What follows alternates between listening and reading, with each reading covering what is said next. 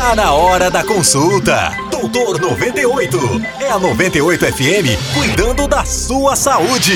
Nas alturas. E aí, bom dia.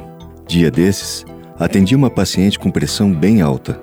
Para ser sincero, sua pressão estava lá nas alturas, com um valor astronômico de 22 por 12. Que bom, assim eu morro logo, falou a senhora de 62 anos, debochando por completo da notícia. Quer saber? Nosso país conta com um exército de 30 milhões de hipertensos. Além de não saberem disso, muitos têm uma noção equivocada da doença, acreditando que o principal risco seja o infarto do coração. Não é bem assim.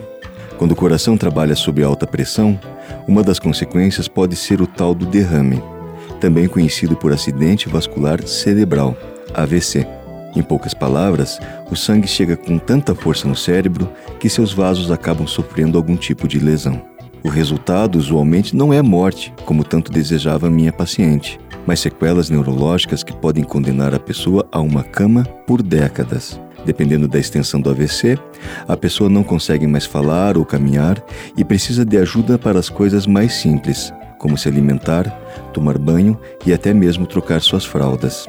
O que acontece é uma tragédia familiar, pois alguém precisará cuidar dessa pessoa. Alguém de casa terá que parar de trabalhar ou estudar, ou então alguém precisará ser contratado para cuidar do doente, comprometendo muitas vezes o orçamento dessa família.